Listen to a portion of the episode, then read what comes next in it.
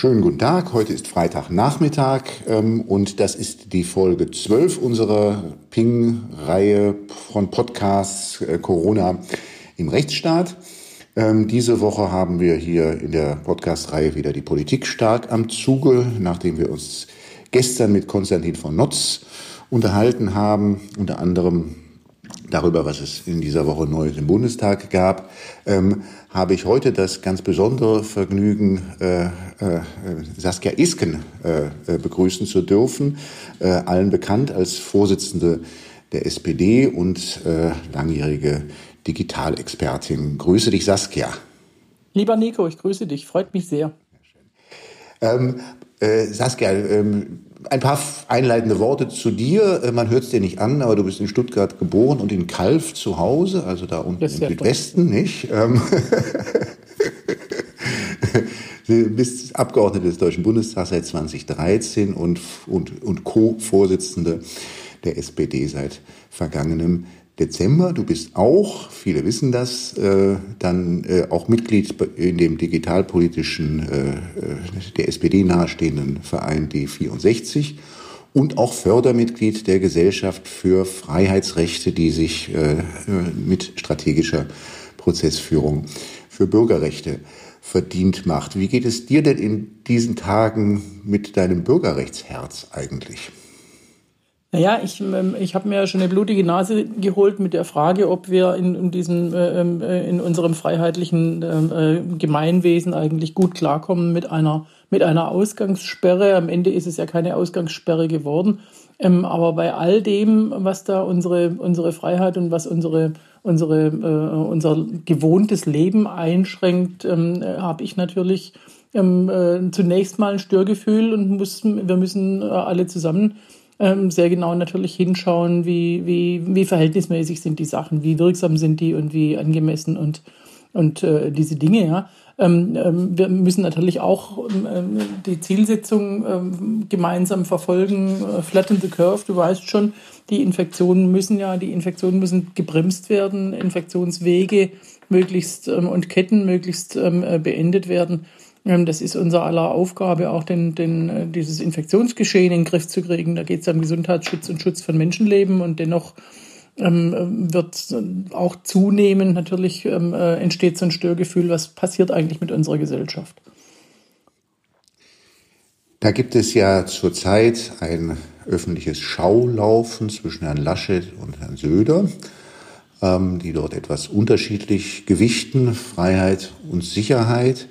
Ähm, man denkt jetzt fast manchmal, die decken schon das gesamte Spektrum eigentlich der Meinungen, die man da haben kann, äh, ab. Äh, wo bleibt, wo, wo stehst du da? Also ich, ich bin ähm, Parteivorsitzender, die beiden sind Ministerpräsidenten. Das muss man vielleicht zunächst mal sagen. Und auch wenn viele Bundestagsabgeordnete in den letzten Tagen auch in der Debatte äh, sich darüber beklagt haben, dass jetzt ähm, äh, die Exekutive eine zu starke Rolle äh, hat und, die, und, der, und das Parlament ähm, äh, nicht, mehr, nicht mehr so einbezogen ist, muss man ja ehrlich sagen. Erstens, das sind Landeszuständigkeiten. Wenn, dann wären die Landesparlamente einzubeziehen. Wir dürfen natürlich über alles debattieren, klar. Aber es sind eben Landeszuständigkeiten und es, es, es geschieht im Verordnungswege auf der Grundlage von, von Gesetzen.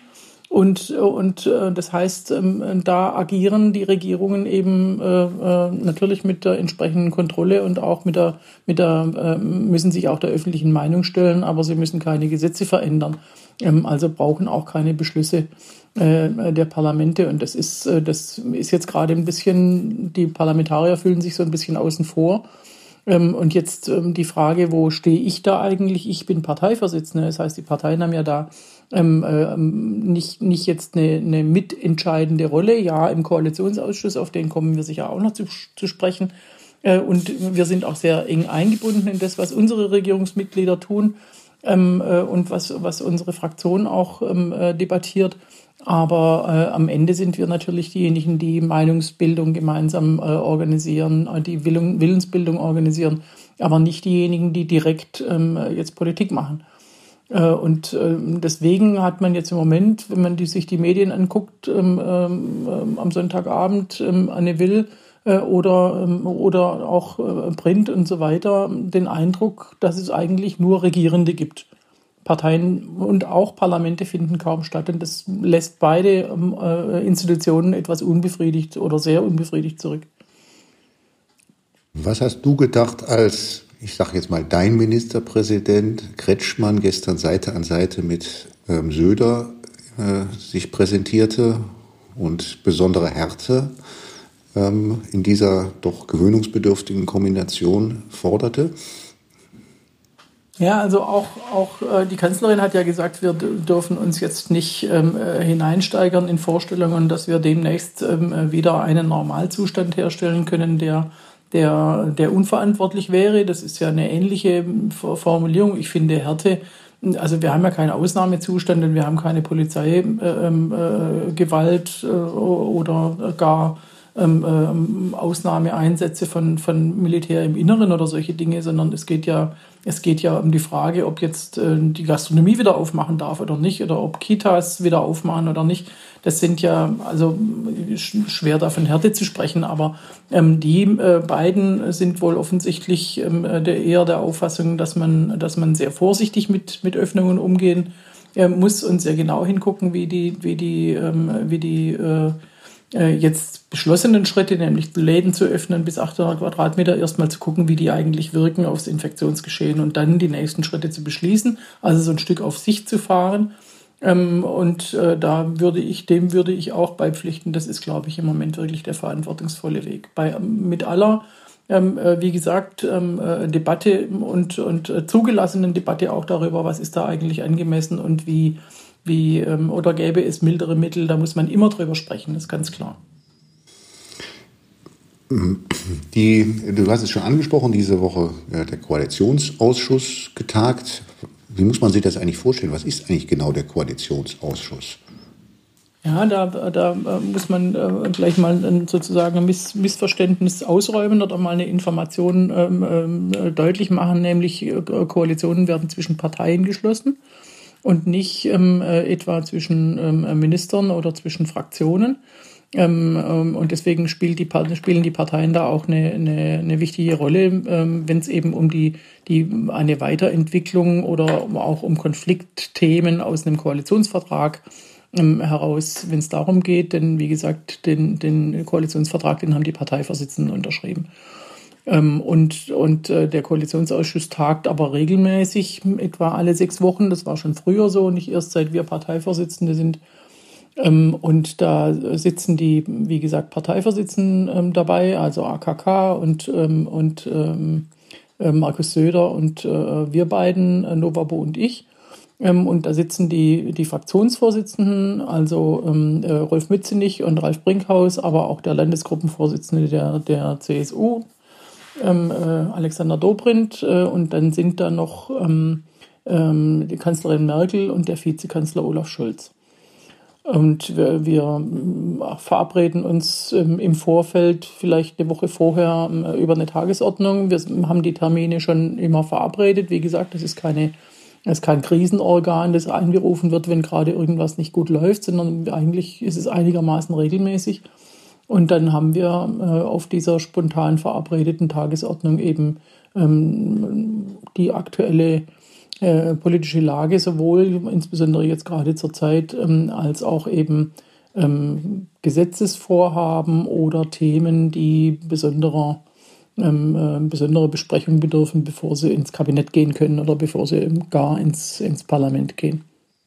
Also ein Vorbesprechungs- und, und äh, Richtungs- äh, Organ auch. Was war so aus deiner Sicht die, was waren so die wichtigsten Entscheidungen des, der vergangenen Mittwochnacht? Ja, wir haben ja ziemlich lang getagt. Wir haben, wir haben äh, vier, vier äh, wichtige Entscheidungen getroffen. Das eine ist ähm, die Aufstockung des Kurzarbeitergelds. Die Leute bekommen ja in, in Kurzarbeit ähm, 60 bzw. 67 Prozent ihres Nettolohns wie ähm, Arbeitslosengeld 1, vergleichbar dazu. Und ähm, äh, es ist aber ja nicht eine, eine, geringe Zahl von, von arbeitslosen Menschen, die nach, äh, nach Möglichkeit auch recht schnell ja in neue Arbeit vermittelt werden können. Meistens, wir haben ja eher einen Mangel an Arbeitskräften als jetzt ähm, äh, zu viele derzeit, aber in der, in der Corona-Krise ist es eben so, dass sehr, sehr viele davon äh, betroffen sind, jetzt von der Kurzarbeit. Es gibt Tarifparteien ähm, die, und Tarifverträge, die die Aufstockung ähm, äh, beinhalten oder die sie jetzt vereinbart haben in den großen äh, Industriebetrieben, äh, insbesondere bei der IG Metall. Ähm, da, wird das Kurzarbeitergeld im Rahmen des Tarifvertrags aufgestockt, aber außerhalb ist es nicht so. Und gerade da sind äh, sehr niedrige äh, äh, Löhne üblich, sagen wir mal in der Gastron Gastronomie zum Beispiel. Und wenn du davon dann 60 Prozent hast oder 67 Prozent, dann ist man sehr schnell auch am Rande der, der Möglichkeiten, sein, sein Leben und, und die, die gewohnte Wohnung und Kredite und, und was da alles ist, zu, zu bestreiten. Und deswegen war es jetzt wichtig, dass wir eine, eine Aufstockung beschlossen haben. Genauso geht es, ähm, ist es mit Arbeitslosengeld 1. Das ist verlängert worden um drei Monate, sodass die Leute jetzt in dieser Phase, wo keine Vermittlung stattfindet und auch kaum, kaum jemand Personal einstellt, äh, dass dann jemand aus dem, aus dem ALG 1 rausfällt, äh, direkt ja auch in, in, in Grundsicherung. Und ähm, äh, das, das dritte wichtige Thema äh, ist, äh, äh, ist die Schule. Die Schule wird, ähm, äh, auch wenn wir jetzt Abschlussklassen wieder aufnehmen und möglicherweise auch äh, weitere, äh, weitere äh, Klassen, ähm, wird die Schule noch sehr, sehr lange Zeit, ähm, zumindest in Teilen digital gestützten Zusatzunterricht haben, wie es jetzt die letzten drei Wochen ausschließlich war. Ähm, dass äh, Lehrkräfte den Schülerinnen und Schülern Aufgaben schicken oder ähm, auf Plattformen Dinge einrichten, wie auch immer. Das ist sehr, der, der Grad der Digitalisierung der Lehrkräfte in der Schulen ist ja sehr unterschiedlich, muss man sagen. Die einen schicken da PDFs, die die Schüler ausdrucken sollen und dann ausfüllen und bei den anderen ist es schon richtig, ist es schon richtig digital. PDFs ausdrucken, drucken ist nicht ganz so digital. Und ähm, weil eben, weil eben aber viele Schülerinnen und Schüler, die, die eben ähm, sozial benachteiligt sind, gar keine, gar keine Möglichkeit haben, daran teilzunehmen, weil sie nämlich die geeigneten Geräte nicht haben, haben wir vereinbart, dass da, dass da äh, eine Unterstützung fließen soll. Die sollen pro, pro Schülerin und Schüler 150 Euro bekommen. 500 Millionen werden dafür insgesamt in die Hand genommen. Das letzte Thema betrifft ähm, Verlustverrechnungen. Äh, da geht es um Vorauszahlungen aus dem letzten Jahr, die man verrechnen kann mit, mit erwarteten Verlusten in diesem Jahr. Das ist nicht mein Fachthema, deswegen kann ich es dir mhm. Tiefe nicht erklären, aber es bringt Liquidität für die Unternehmen. Mhm. Beschlossen wurde auch eine, äh, also auf ein, aufgrund einer Forderung von des, des äh, Hotel- und Gaststättenverbandes, Richtig. Oder auch eine Senkung der Mehrwertsteuer, also der Umsatzsteuer für Gastronomiebetriebe von 19 auf 7 Prozent. Ich habe nicht verstanden, warum man einer Branche, die keine Umsätze macht, jetzt also ausredet die Umsatzsteuer als, äh, als, als Nothilfe ja. kürzt. Ja. Ähm, na, das hat zwei Gründe. Deswegen habe ich es wahrscheinlich auch jetzt vergessen in meiner Aufzählung. Ähm, ähm, das hat zwei Gründe. Ähm, äh, zum einen ist es eine, eine äh, sehr alte Forderung des äh, DEHOGA, eigentlich so alt wie die Mövenpick-Steuer, nämlich die, die, die Kürzung der, der Mehrwert, Senkung der Mehrwertsteuer für die Hotels. Ähm, seither sagt die Gastronomie aber, ja, aber wir, was ist mit uns? Und ähm, äh, wir haben immer, SPD hat immer gesagt, das ist ein, ein, ein, die Gastronomie, übrigens auch die Hotellerie braucht Unterstützung, aber das ist nicht zielgerichtet, die, die Mehrwertsteuer zu senken, denn das, das, ähm, das bekommt jeder, unabhängig von seiner in Anführungsstrichen Bedürftigkeit, ähm, Renovierungsbedürftigkeit oder Investition, Modernisierung ähm, oder, oder was auch immer. Ähm, Jetzt ist es ähm, eine andere Situation, denn jetzt sind alle von einer konjunkturellen ähm, äh, Krise betroffen, beziehungsweise die sind natürlich vor allem von der Schließung betroffen. Ähm, und warum ich sage, das ist eine Ausnahme von dem anderen, was wir, was wir bisher besprochen haben, ähm, das ist der Grund, weil es nämlich eigentlich erst viel später wirken kann. Und das haben wir dort auch in der, Debatte, in der Debatte gesagt. Die CSU hat das Thema eingebracht. Wir haben gesagt, wir stellen uns dem nicht entgegen. Aber man muss ja mal ehrlich sein, das wirkt jetzt nicht. Das wirkt erst, wenn die wieder aufmachen können. Dann schon. Ähm, dann ist es im Prinzip eine, eine, eine Konjunktur, Konjunkturhilfe. Aber die anderen Dinge, die wir beschlossen haben, sind ja keine, das sind Soforthilfen und keine, keine Hilfen für die, die wieder anlaufende Konjunktur. Ja. Deswegen haben wir gesagt, habe ich auch äh, gleich direkt in der Pressekonferenz am Ende ähm, gesagt, wir müssen schon auch zusehen, wenn die, wenn die Schließungen jetzt länger andauern, was möglich ist. Dann äh, müssen wir über weitere Soforthilfen sprechen für die Gastronomie, aber übrigens auch für Kulturveranstalter und, und, und, und Kulturtreibende. Ähm, äh, Denn ähm, da sieht es natürlich mindestens genauso dramatisch aus. Und, und äh, äh wir wollen nicht, auch das habe ich in der PK gesagt, wir wollen nicht, ähm, wenn das wieder anläuft, nur die Hälfte der Betriebe wieder eröffnen sehen und die anderen sind mittlerweile ähm, äh, pleite gegangen. Das darf nicht passieren. Da, muss die, die Vielfalt äh, unserer Kulturlandschaft und die Vielfalt auch unserer Gastronomie auch erhalten bleiben. Die, ein Nothilfeprogramm für, äh, für Künstler, Kultur war ja auch durchaus eine Forderung von Frau Grütters äh, mhm. äh, gewesen.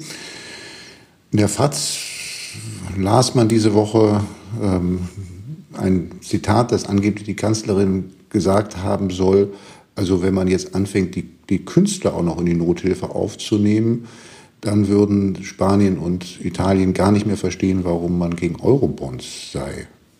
Mhm. Aber das ist, ähm, das ist ähm, sicherlich nicht deine Logik auch nicht. Also ich, ich, find, also ich weiß, mhm. weiß, gar nicht, wessen Logik das sein kann, weil der Zusammenhang ist einfach nicht gegeben. Ne? Das ist einfach, also auch von der, von, vom Betrag her, ähm, äh, glaube ich, also jetzt nur diese Verlustverrechnung ähm, kostet, glaube ich, 4 Milliarden Euro. Mhm. Ähm, äh, den Schülern äh, gestehen wir eine halbe Milliarde zu und äh, würden, wir, würden wir Künstler unterstützen. Es gibt in, in diesem Land schon sehr viele Künstler, auch Lebenskünstler, aber ich glaube, es sind nicht so viele, wie wir Schüler haben. Das heißt also, das kann gar nicht, das könnte gar nicht solche Beträge erreichen.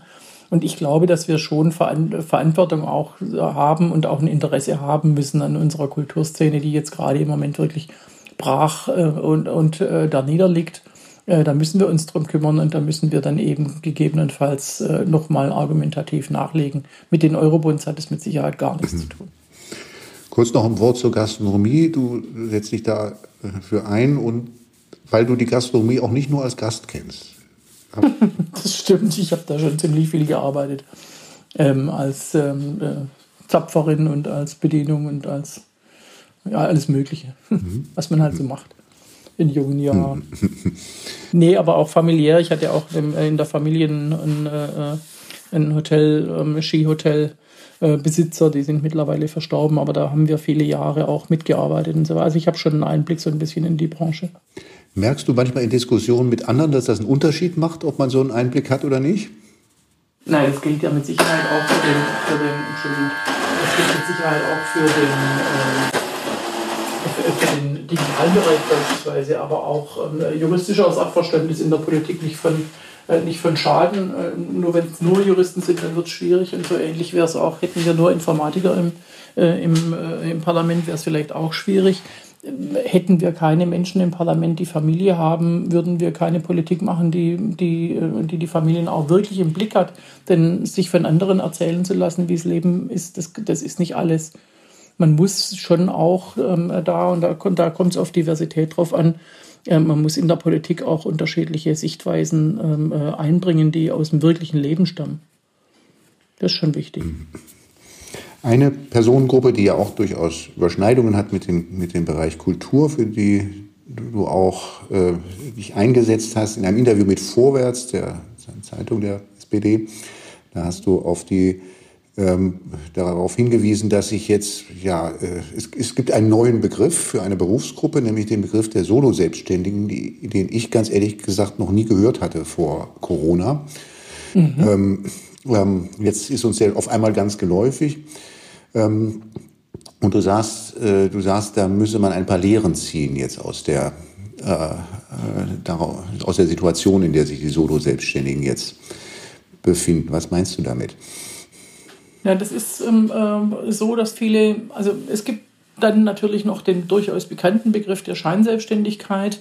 Ähm, und ähm, äh, an Stellen geht es auch ein bisschen ineinander über. Die sind nicht, es sind nicht alle Solo-Selbstständigen freiwillig Solo-Selbstständig, wenn man so will. ähm, sondern, ähm, sagen wir mal, Paketzusteller, die, die, äh, die für, für, äh, für Auftraggeber, für einen Auftraggeber arbeiten, aber der möchte gerne das Arbeitsrecht umgehen und, äh, und, äh, und mögliche Mindestlöhne und Tarife, der greift dann zu so einem Mittel. Das ist dann aber unanständig. Also das hat mit, mit, mit Freiheit und, und, und Freelancertum ganz bestimmt nichts zu tun, sondern es ist einfach nur Umgehung von Arbeitsrecht. Und da müssen wir auch gegen vorgehen. Das ist aber eine andere Schiene und die, die, und die Frage Solo-Selbstständige und welche Lehren ziehen wir jetzt aus der aktuellen Situation? Na, viele Solo-Selbstständige stehen von jetzt auf nachher ohne Aufträge da oder mit einer, mit einer sehr begrenzten äh, Zahl von Aufträgen und, und äh, infolgedessen Umsatz. Ähm, und äh, die soziale Absicherung ist faktisch nicht vorhanden, weil sie eigentlich immer prekär ähm, gearbeitet haben, weil es immer am Rande der, der, äh, der wirtschaftlichen äh, Sinnhaftigkeit äh, gewesen ist. Und, und ähm, deswegen müssen wir uns ähm, anschauen, wie wir insbesondere geringverdienende äh, Solo-Selbstständige in die, in die soziale Sicherung äh, mit reinbekommen. Wir haben ja ähm, vor vielen Jahren ähm, für, eine, für eine Gruppe, ähm, nämlich für die Künstler, und da sind auch Journalisten mit dabei, freie Journalisten, äh, die Künstlersozialkasse geschaffen. Das war eine gute, äh, eine gute Erfindung, ähm, die jetzt auch ähm, tatsächlich ähm, wirksam ist für diejenigen, die da ähm, äh, mit drin sind und so eine so eine äh, ähnliche so ein ähnliches Konstrukt müssen wir finden, weil weil die Leute äh, ja jetzt mit mit äh, mit einbrechenden Einkommen im Prinzip äh, auf auf Grundsicherung angewiesen sind. Das das einzige, was ihnen zusteht. Es gibt keine Arbeitslosenversicherung, es gibt keine auch keine äh, äh, Lohnfortzahlung aus der Krankenversicherung heraus.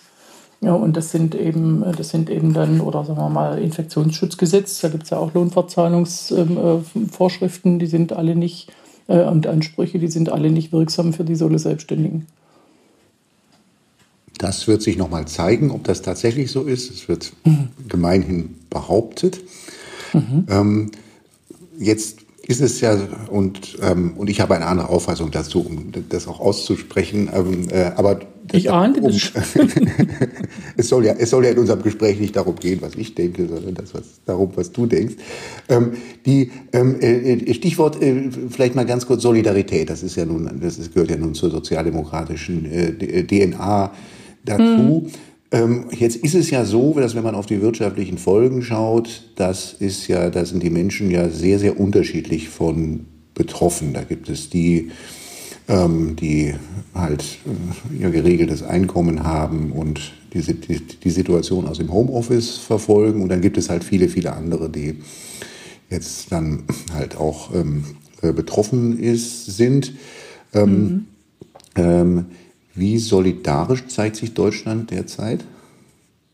Ja, wir reden ja viel über die sogenannten systemrelevanten Berufe ähm, äh, und ähm, äh, applaudieren im, im äh, Parlament und äh, stehen auch gerne mal dazu auf, um äh, unseren, unseren warmen Gefühlen Ausdruck zu verleihen. Aber ehrlich gesagt würden die Leute das natürlich gerne auf ihrem Gehaltszettel sehen, was wir da an, an Wahrnehmung und Wertschätzung zum Ausdruck bringen. Und das ist eben genau das Problem im, im, im Handel und auch in der Pflege, äh, im Einzelhandel in der Pflege arbeiten ähm, viele eben für, für recht geringe Löhne und äh, zum Teil übrigens im, im, im Einzelhandel, aber auch in der Gastronomie dann auch noch auf Abruf, ähm, was besonders ähm, prekär ist am Ende, weil eben nicht mal, man nicht mal ein sicheres Einkommen hat. wenn wenig zu tun ist, dann ist es auch einfach mal weniger. Und es ist ähm, äh, ein, ein, Zustand, den wir, den wir verändern müssen. Das hat auch ja damit zu tun, dass die Leute nicht in Tarifbindung sind. Und äh, dafür wollen wir sorgen, dass, äh, dass äh, Tarifverträge da auch in der Fläche wirksam sind und dass auch alle Arbeitgeber daran gebunden sind, ähm, in äh, Tarif zu zahlen. Also allgemeinverbindliche Tarifverträge, das wäre mal ein Zeichen von Solidarität. Da geht es ja nicht um Almosen und, und ähm, einmalige Corona- ähm, äh, Zuschläge, das ist auch schön. Und auch, dass die steuerfrei sein sollen, ist schön, aber es ist eben nur sozusagen jetzt für die aktuelle Situation. Ähm, und die, die, Leute sind aber deswegen jetzt so besonders unter Druck, weil sie schon immer finanziell unter Druck sind. Und äh, natürlich ist auch die, die, Frage, die Frage des ähm, sicheren Arbeitsplatzes, beziehungsweise du, du äh, sagtest dann auch Homeoffice, die Homeoffice-Möglichkeit. Das haben ja auch nicht alle, nicht in allen Berufen ist Homeoffice überhaupt möglich. Und ähm, es können auch nicht alle äh, ins Homeoffice gehen, weil sie möglicherweise die Gerätschaften nicht dafür besitzen, weil ehrlich gesagt, das Homeoffice, diese Homeoffice-Welle, die wir gerade erleben, die erleben wir auf der Grundlage dessen, dass die meisten Leute ihre privaten Geräte dafür einsetzen. Weil die Unternehmen, die Institutionen, die, die, äh, die, selbst die Behörden womöglich nicht mal so ausgestattet sind, dass sie die Leute alle mit dem Laptop nach Hause schicken können. Ähm, das ist auch nochmal so eine Schräglage an der Stelle, ja. Auch in, übrigens auch aus IT-Sicherheitsaspekten nicht ganz, mhm. nicht ganz ohne, ja. Ähm, insofern ähm, gibt es eine Menge Lehren aus, diesem, aus dieser Krise zu ziehen, die mit Solidarität zu tun haben, aber auch die mit Funktionsfähigkeit und die auch mit, mit Resilienz übrigens unserer Wirtschaft und auch unserer Gesellschaft zu tun haben. Da gibt es eine ganze Menge ähm, Folgerungen daraus ähm, für, ja, auch für Solidarität und Gerechtigkeit.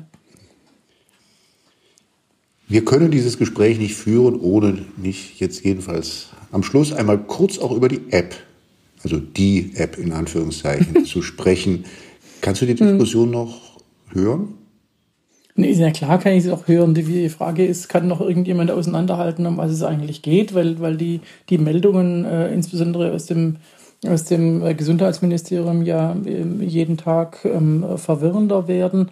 Ähm, zum einen äh, werden die verschiedenen Modelle ähm, nicht mehr richtig auseinandergehalten. Ähm, die, die unterschiedlichen Ansätze mit dezentraler und zentraler Speicherung und, und äh, ähm, mit und ohne APIs von Apple und Google und, und was ich alle, das wird, das ist schon ziemlich schwierig und allerlei Abkürzungen, die, die da durch die Gegend ähm, äh, fliegen.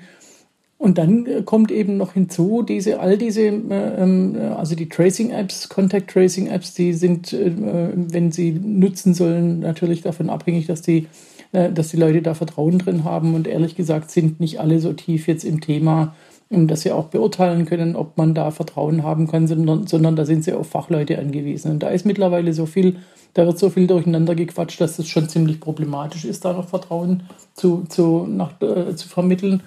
Ähm, und ähm, äh, der, der, äh, der Minister hat ähm, ja im Vorfeld, bevor die, die, die Diskussion losging, eine ganz andere Vorgehensweise äh, vorgeschlagen, nämlich Funkzellenabfragen zu machen und, und auf, die, auf, auf diesem Weg Standarddaten zu erheben, und zwar auch ganz ohne Einwilligung, ohne Freiwilligkeit. Wir haben das im Parlament ja sofort erstmal gar nicht ins Parlament kommen lassen, sofort abgelehnt aber er hat damit natürlich ein großes Misstrauen auch geschürt. Und jetzt, ähm, die letzten Tage, habe ich gehört, dass er von einer Quarantäne-App spricht, mit, mit, mit Hilfe derer man, die soll ja auch freiwillig eingesetzt werden, aber mit, mit Hilfe derer könnte man eine, dann die Quarantäne überwachen. Und Überwachung und freiwillig, das sind zwei Begriffe, da fängt bei mir irgendwie die kognitive Dissonanz an, da komme ich nicht mehr klar. Und dann ist es auch kein Wunder, wenn draußen keiner mehr weiß, worum es geht. Ja? Und am Ende die, die, das Misstrauen eben so hoch ist, dass wir, dass wir diese, diese wirklich wichtige Unterstützung der Gesundheitsämter, die jetzt gerade im Moment Kontaktnachverfolgung machen, aber per Telefon, äh, dass wir die nicht bekommen und dann auch nicht gut ähm, Infektionsketten äh, beenden können, wie ich es vorher eingangs gesagt habe. Das ist nämlich eine wichtige Sache. Wie zuversichtlich, wie zuversichtlich bist du, dass Bluetooth für all das taugt, was man Bluetooth zutraut? Ja, da sind ähm, äh, äh, Messreihen und Kalibrierungen und was weiß ich was alles unterwegs, ähm, äh, die, die versuchen das zu verbessern und besser hinzubekommen. Ähm, es gibt da viele Fragezeichen, das stimmt schon, aber äh, eigentlich äh, sind unsere, unsere Ingenieure und unsere IT ähm, Fachleute äh, und Wissenschaftler, die wir da haben, äh, ziemlich fähig. Obendrein kommt ja jetzt das Angebot von, von äh, und die, diese historische Zusammenarbeit von Google und Apple, die normalerweise nicht, äh, nicht miteinander sprechen und am liebsten nicht mal übereinander sprechen, ähm, dass die jetzt vereinbaren, sie, sie bieten eine gemeinsame, ähm, gemeinsame Schnittstellen an und auch eine gemeinsam entwickelte Vorbereitung sozusagen ähm, äh, auf Betriebssystemseite für diese Apps. Da geht es nämlich genau um die, um die Bluetooth-Signale und auch um die Frage, ähm, müssen die Apps im Vordergrund laufen oder, oder äh, dürfen die, dürfen die äh, Geräte auch in, in, äh, in Schlafmodus gehen und trotzdem kann man, äh, läuft die App weiter. Das, ist, ähm, das sind Dinge, die, die geklärt werden müssen, damit es gut funktionieren kann. Und da ist oft auf Seiten der Geräte- und äh, Betriebssystemhersteller, ähm, wenn die da mit tun, dann kann das auch funktionieren.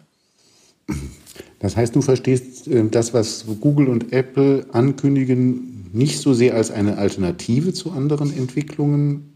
Ähm, so wird das ja manchmal diskutiert, nicht? Mhm. Äh, dass das mhm. sozusagen die amerikanische Alternative sei äh, zu dem, was jetzt hier ähm, an verschiedenen Orten programmiert wird, sondern als eine Ergänzung.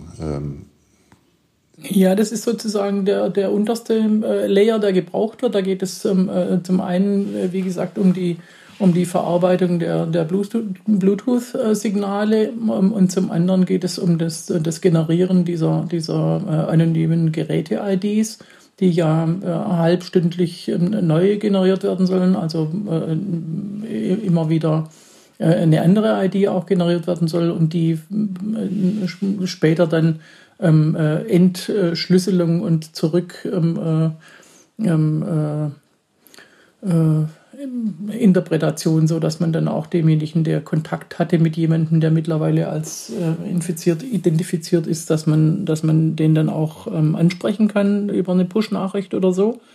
Das ist, äh, das ist gut, wenn das tatsächlich auf der unteren Ebene ähm, funktioniert, damit da alle auch gleich funktionieren, damit da auch ein hohes Vertrauen eben in die, in die Kryptoverfahren ähm, herrschen kann. Da sind die ja schon ziemlich ähm, gut drin, muss man ehrlich sagen. Ehrlicherweise. Und die, die, die, wenn die APIs anbieten, dann bedeutet das, da, da ist eine Vorbereitung gemacht für eine App und äh, die App selbst. Und, und äh, der Umgang mit den Daten ist dann am Ende wiederum ähm, äh, Angelegenheit der Architektur eine Schicht äh, weiter oben. Ähm, danke, es, äh, danke Saskia, da habe ich ja tatsächlich noch was gelernt am Schluss, weil das, das hatte ich so noch gar nicht verstanden, aber das passt sehr, sehr gut zu dem, was wir mit dem österreichischen Kollegen Nikolaus Forgo besprochen hatten, der mhm. berichtet hat, dass es, da, da, gibt es ja bereits eine Bluetooth-App in Anwendung, schon ein paar Wochen lang, mhm. ja. äh, des österreichischen Roten Kreuzes. Mhm. Ähm, und die hat bloß den kleinen Fehler, dass, dass sie nur auf Android-Telefonen funktioniert und nicht kommunizieren kann mit den. Äh, und das, das, das passt ja gut zu dem, was du auch gerade gerade gesagt hast. Und ähm, genau. ähm, äh, und äh, uns, uns zeigt, wie man doch Dinge viel, viel besser als auch äh, als, als ich als Jurist versteht, wenn man, wenn man auch mehr von der, äh, von der Technik versteht, äh, wie du das tust. Hm? Und umgekehrt. und, du hast mir auch schon Dinge erklärt. Es ist nicht so, dass, äh, na. Ganz prima. Unsere Zeit ist leider zu Ende, auch wenn ich jetzt hier noch äh, äh, vieles äh, habe, was ich dich noch gerne gefragt habe, zum Beispiel gar nicht zur Vermögensabgabe gekommen wäre, bin. Das wäre mir doch ein, Anlagen, ein Anliegen gewesen. Und ich glaube, das Wort Datenschutz ist in unserem ganzen Gespräch jetzt kein einziges Mal gefallen. Aber das soll so sein. Ich fand es trotzdem sehr, sehr spannend. Äh, vielen, vielen lieben Dank, Saskia, und äh, ja, schon mal ein schönes Wochenende.